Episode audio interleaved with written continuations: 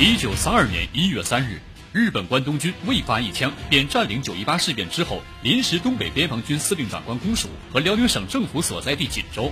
而在此前，国民政府多次电令张学良要固守锦州，抵抗日军。张学良虽有担忧，也表示积极应对。所以我自己很希望日本不要的一味的古墓的孤行，以致使世界受了重大的牺牲。但最后，东北军却不战撤入关内。有学者以为，这是张学良在东北问题上最大的失误。张学良后来坦言，因为一个是怕打不赢，中央政府没有援助；一个是不愿意部下白白牺牲。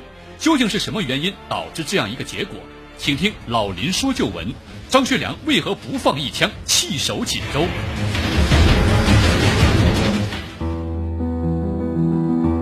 好，听众朋友，广告之后，欢迎您继续收听辽宁都市广播 FM 九二点一 AM 幺三四幺，每周日早七点半至八点半，晚二十一点至二十二点，由林霄为您编辑主持的《老林说旧闻》节目，走进昨天的历史，关照今天的现实，让我们在昨天的历史回顾中读懂昨天的中国，读懂昨天的中国人。东北军在锦州撤退的时候啊，蒋介石已经第二次下野。孙科等国民党中央巨头虽然没有足够的力量来支持张学良进行作战，但是至少还是希望张学良进行抵抗的。把责任都推给国民党政府也未免牵强。锦州的弃守应该是张学良自己的决定。九一八不久呢，日本是完全暴露了他的真实的嘴脸和野心。锦州呢，已经完全不同了。锦州的问题没有猝不及防的问题，应该说，在这个问题上反映了张学良和东北军的高级将领他们能力和认识上存在的局限，以及地方军阀啊他的这种本位主义，或者呢，在此期间，南京政府呢也曾经寄希望于静候国联调查组来处理的这个诚意。然而后来主动放弃锦州，就反映出了张学良和日军对抗的这种畏难情绪。连象征性的打一下的这种想法也没有，而当时东北军是不是全都不能战呢？很多学者认为，应该说不是这样。张学良的东北军此后在内战、外战当中啊，都颇有战斗力，其装备训练呢也并不差。因为此后的东北军失去了自己的基地，其战斗力呢应该是呈现递减的这个趋势。以其兵力，如果作战开始的话，即便是不投入全力，至少也不会比黑龙江的马占山的部队更差。锦州呢有东北军的东大营，物资指挥机关都齐全。锦州所在的后方为山海关，前方呢是狭长的锦西的谷地，山地呢也可以提供较好的保障。而日军呢从最初的一万多人到后来增补的三万人，其实也是难以展开全面的这种进攻的。后勤的补给线也暴露在周围抵抗力量的包围之中。你说这个仗怎么看，怎么都可以打一下。以东北的人心，张学良的抵抗会引发怎样的反应是可想而知的。当时呢，在辽宁各地都有许多的抗日义勇军在秘密的抵抗。那期间，李顿调查团在日军占领的东北进行了调查。东北的同胞于日军的暴虐之下，依然坚决地表达了对祖国强烈的支持。这个代价是怎样的沉重？看一看马占山派去和李顿调查团联络的人员怎样先后被残杀，就可以知道了。张学良曾经后来解释过，不愿意在锦州打仗的一个原因，一呢是觉得没有中央的支持，怕打不赢；二一个呢是不愿意部下白白的牺牲送死，这确实是有一些本位主义啊，缺少敢于担当的勇气，有点不像张学良的性格。对于南京政府的援助没有信心，这也是张学良不愿意死守锦州的一个原因之一。东北在沦陷之后，张学良呢在经济上和军事上都蒙受了重大的损失。南京三次命其死守锦州，而少帅呢则三次请求援助。虽然有以援助胁迫南京之意，但是呢东北军弹药不充裕，这也是事实。南京政府曾经于十二月二十六日明确表示军援速寄筹发，十二月二十九日又改称款项军械弹药补给。妥善密交各主管机关，迅速办理。但是到了三十一号，东北军尚无一弹一钱之帮助。东北军的下级军官也以此来声讨南京政府，说乃自一中全会开会之后，三次转电中央，请发弹药接济，无一应者，是中央抗日能力仅限于一纸电文，数张标语而已。对东北前线将士之呼吁，迄今无一弹一钱之帮助。六日以来，数电中央，请谢请弹无应，请航空救护队也无回应。回视枪炮中，则弹药仅存数发，而中央所持为死者，又指电文数纸。一月三日，奉命守备锦州的东北军将领荣臻更是严厉的批评：中央不拨一分粮饷，不发一枪一弹，只在发命抗敌，显然是有意图令东北军全部牺牲，固置东北军于死地。锦州的张学良所部是东北军各地抵抗力量，特别是黑龙江马占山部队的精神支柱。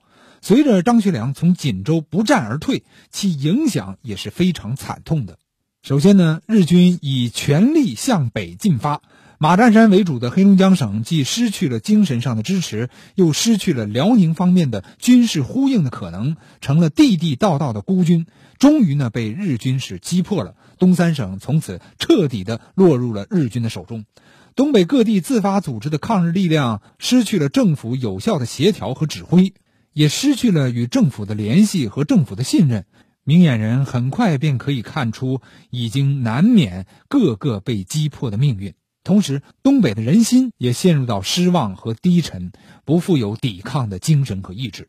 其次呢，日军也是越发的猖狂起来。在日本政府当中，由于占领东三省意想不到的顺利，这激发了日本强硬路线的疯狂。而对日本人无原则的让步，只会让他失去理智。一九三二年一月，张学良弃守锦州，三月呢，满洲国就出炉了。从此呢，日本军国主义进入了一个新的阶段。同时呢，这次弃守也在东北军内部极大的提升了畏日的动摇情绪，以至于此后的热河战役当中。东北军各部全无战心，争先逃跑。可以说，锦州弃守对于东北军的心理上的打击是巨大的。三千万的关东父老，上百万的疆土，从此彻底的沦陷了。锦州之不抵抗，张学良不但需向国人交代，也需要给东北军将士一个解释。据东北军的将领王化一在一九三一年十二月二十九号的这个日记记载，汉宫即指张学良。表示不为瓦碎的主张。他说：“如果是玉碎还可以碎，要是瓦碎则不必。所谓玉碎呢，是指全国抗战而言；所谓瓦碎呢，是指东北或者是锦州单独抵抗而言。换言之，张学良坚持认为，只要南京国民政府一日没有发动对日的全面抗战，则东北军一日不能誓死抗敌，绝不瓦碎。”一九三二年一月三日。日本关东军未发一枪便占领九一八事变之后临时东北边防军司令长官公署和辽宁省政府所在地锦州，而在此前，国民政府多次电令张学良要固守锦州抵抗日军。张学良虽有担忧，也表示积极应对。所以我自己很希望日本不要这一意的鼓舞的孤行，以致使世界受了重大的牺牲。但最后，东北军却不战撤入关内。有学者以为，这是张学良在东北问题上最大的失误。张学良后来坦言，因为一个是怕打不赢，中央政府没有援助；一个是不愿意部下白白牺牲。究竟是什么原因导致这样一个结果？请听老林说旧闻：张学良为何不放一枪弃守锦州？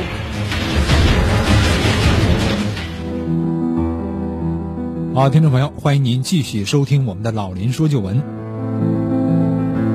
要玉碎，不要瓦碎的不抵抗理论。在一九三二年，汪精卫赴北平与张学良见面的时候，再次被张学良提了出来。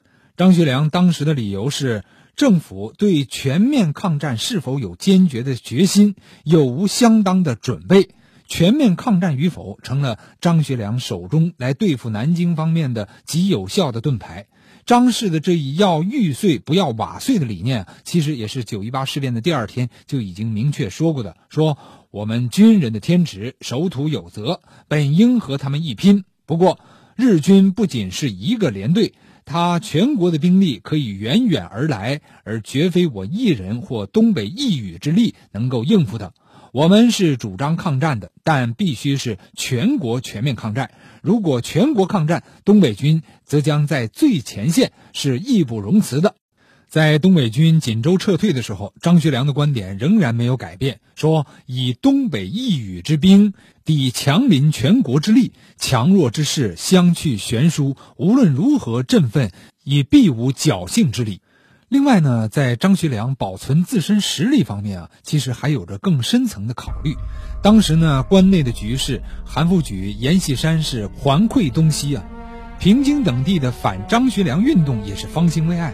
有人说，假使张学良九一八之前没有将东北军势力拓展至华北，则张氏多半必率东北军奋力抵抗。但张学良既有华北为其根据地，则在对日抵抗问题上不免多有疑虑。后来，日本方面也分析认为，张学良放弃锦州啊，除了要保存自身的实力之外，更大的原因则是张学良当时在华北的处境要比想象的更加不顺。当时呢，蒋介石正是第二次下野期间，所以张学良既没有得到南京政府的很好支持，也没有很好的控制华北的将领。如果稍一马虎，乘其兵力在锦州抵抗之时，或者兵败之后，势必会爆发一场大规模的反张运动。所以有人说，彻底抗战对于张学良说是非不为也，乃不能也，就是说不是张学良不作为。而是他为了他个人不能这样做。接下来，我们来听一听专家学者的观点。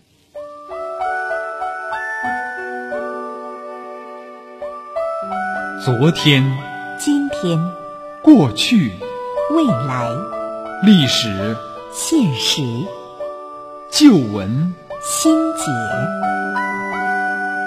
好，听众朋友，欢迎您继续收听《老林说旧闻之旧闻新解》。对于张学良放弃抵抗、撤出锦州这个事儿，究竟应该怎么看？其中的主要原因又是什么？对此呢，张氏帅府博物馆的副馆长曲湘坤研究员在接受我采访的时候是这样说的：九一八事变嘛，日本不占领了沈阳城嘛？那么锦州呢，因为是通向关内的门户，嗯，那锦州非常重要。当时的国民政府都要求东北的当局要在锦州抵抗，但张学良没有抵抗。这种原因造成呢，有这么以下几个原因。第一，他你确确实实在这个时候有保存实力的思想，因为当时在他看来，光靠我东北军来抵抗日本打不赢，这种思想非常清楚。那么，与其打不赢，那不如不打，保存实力。嗯，只有什么情况下我要打，我不是个卖国贼。只有全国上下一致对日的时候，我东北军可以在最前线。这种思想呢，一直是贯穿始终的，包括西安事变。嗯，他要创造一个全国抗战的局面嘛，他也希望啊同仇敌忾对付日本。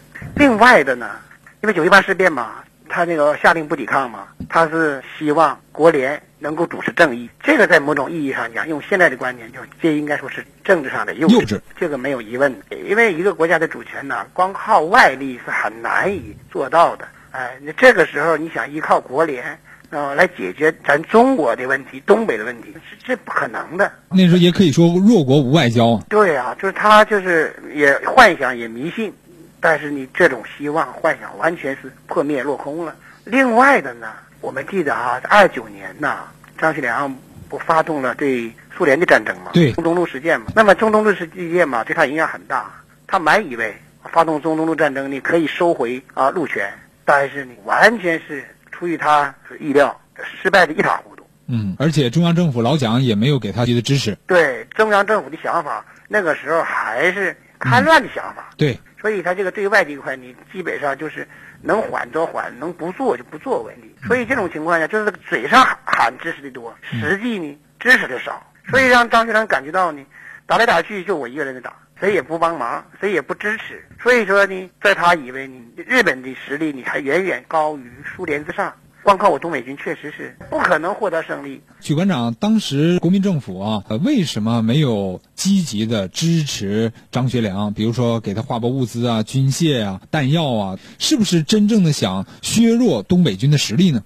这个吧，实际上都有这一个观点，我倒不认同。为什么？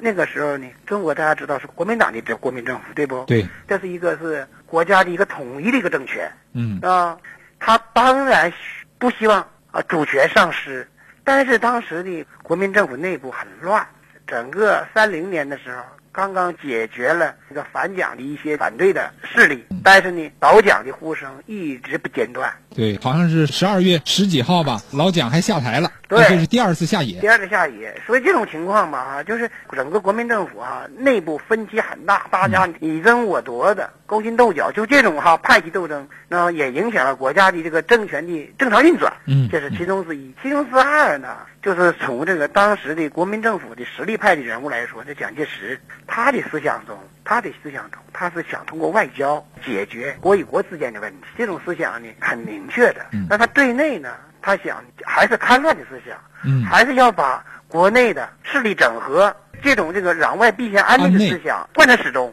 到西安事变他才改变。一直是这样。对，所以那个时候他只能是，不论是国民政府也好，还是蒋介石也好，就是说的好听，做的很少，甚至没有做。没有做。哎，嗯对，嗯，这就是当时一个现状。现状这。种现状，张学良看得不清楚吗？看得很清楚。但是我们不管怎么说，九一八事变，东北不到四个月就拱手让日本占领，这毫无疑问，这是国民政府的耻辱，嗯这是张学良的耻辱。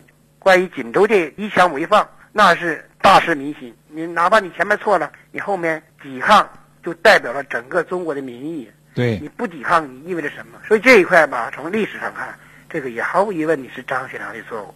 不管他在什么思想支配下，这应该说是这个责任还是在承担的嘛，这个没有疑问。但是呢，我们不能因为一个锦州他不抵抗，就由此而说他是一个那个卖国贼，那倒那倒谈不上不。合适。嗯因为他自己说的很清楚嘛，我愿意抵抗，我想抵抗，这也不是虚话。后来的事实也证明了，他宁可牺牲自己，也让一个全中国各种力量集合起来，共同对日。嗯。呃，他的爱国思想，这个是不用怀疑的，不用怀疑的啊，不用怀疑的。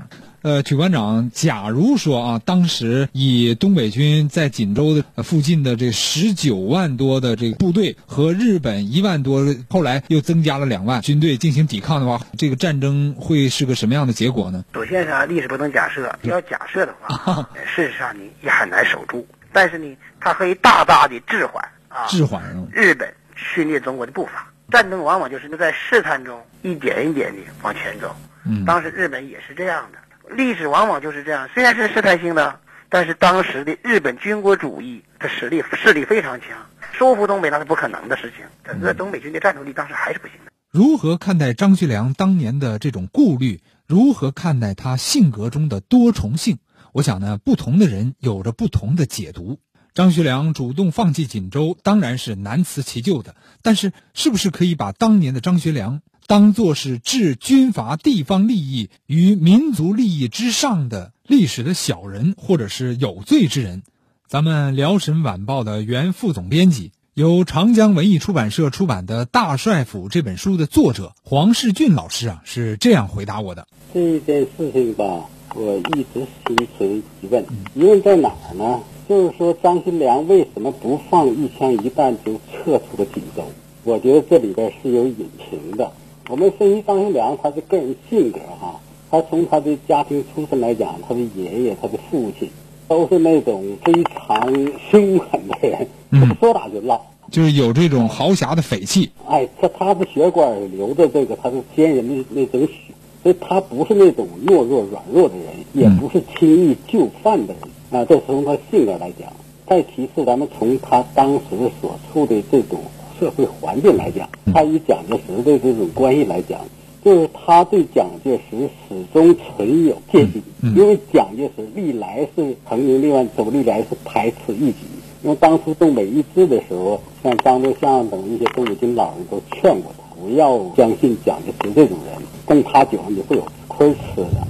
那么虽然以后后来他走到一起了，跟蒋介石拜了把兄弟，那么实际来讲，他一直对蒋介石存有戒心，因为蒋介石经过中原大战之后啊，把冯玉祥、李宗仁、阎锡山这些基本上都给摧垮了。那么能与之他抗衡的只有东北，只有张学良的东北军，所以说他一直怀有这种戒心。那么这当九一八事变发生之后哈、作为东北是个地方政府，在这个国际这种大局分时，他是听命于中央政府的。那么中央政府这种什么态度呢？就是一个尽量避免更大冲突，然后听候国联的来解决。那么接下来之后，因为国内压力太大，群情俱愤啊，说外人已经打进我们国门了，我们怎么能坐视不管呢？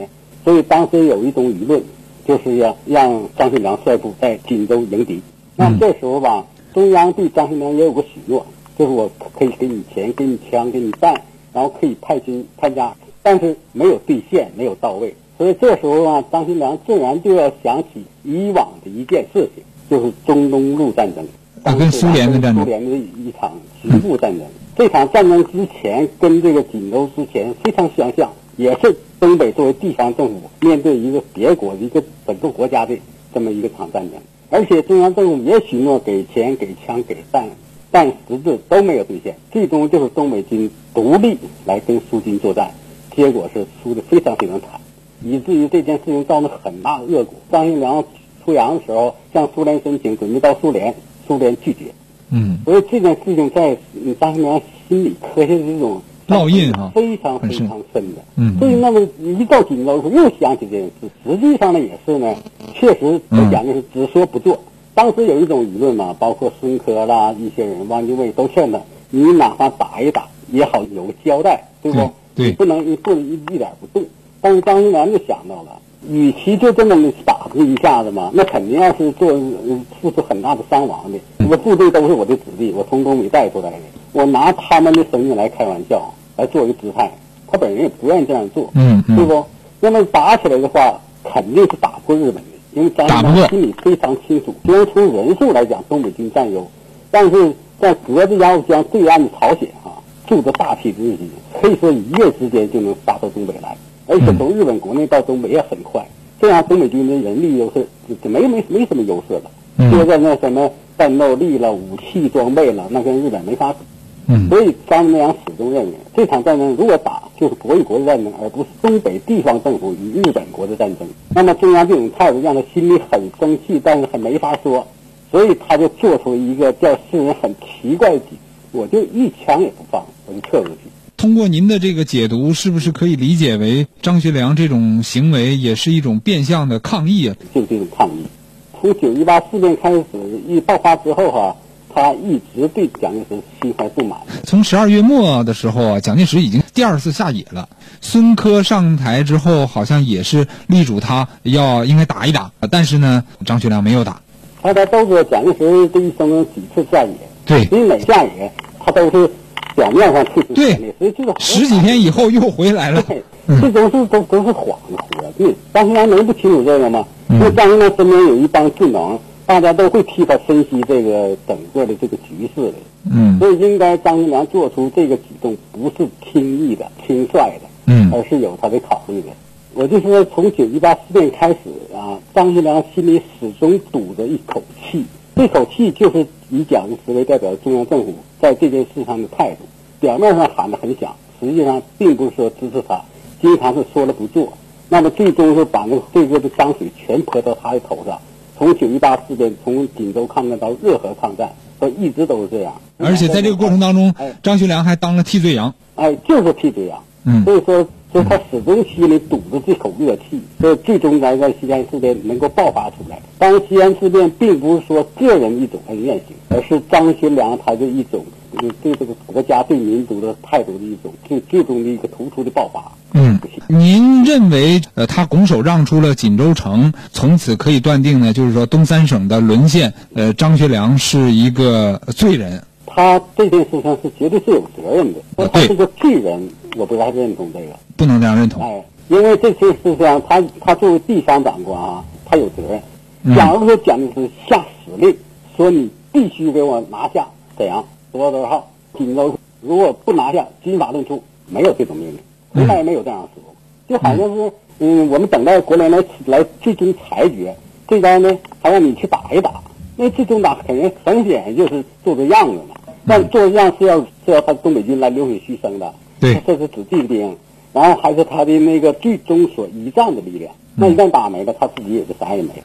自己的土地没有了，家乡和财产都没有了。假如自己的嫡系部队也丧失殆尽了的话，那所谓的少帅和全军的副司令就真的一无所有，任人宰割了。这正是张学良放弃锦州的最大担心。我们在评价历史人物的性格的复杂性时，确实不能脱离历史的真实客观环境。好了，今天我们的老林说旧闻到这儿就结束了。在此呢，我们感谢曲湘坤和黄世俊二位老师。林霄代表我们的后期制作严斌，欢迎您下周同一时间继续收听我们的节目。再见。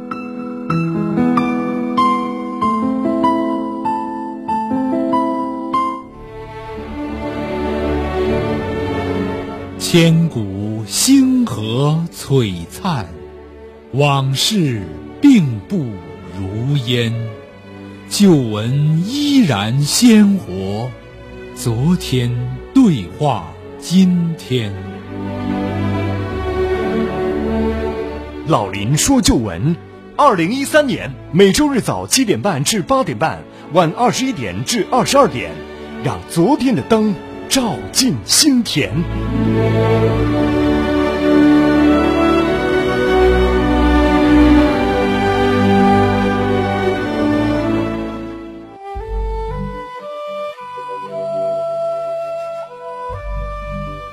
穿越岁月时空，拨开历史迷雾，揭秘风尘史实，评说风云人物。老林说旧闻，老林说旧闻，每周日早七点半至八点半，晚二十一点至二十二点。林霄为您讲述昨天的故事。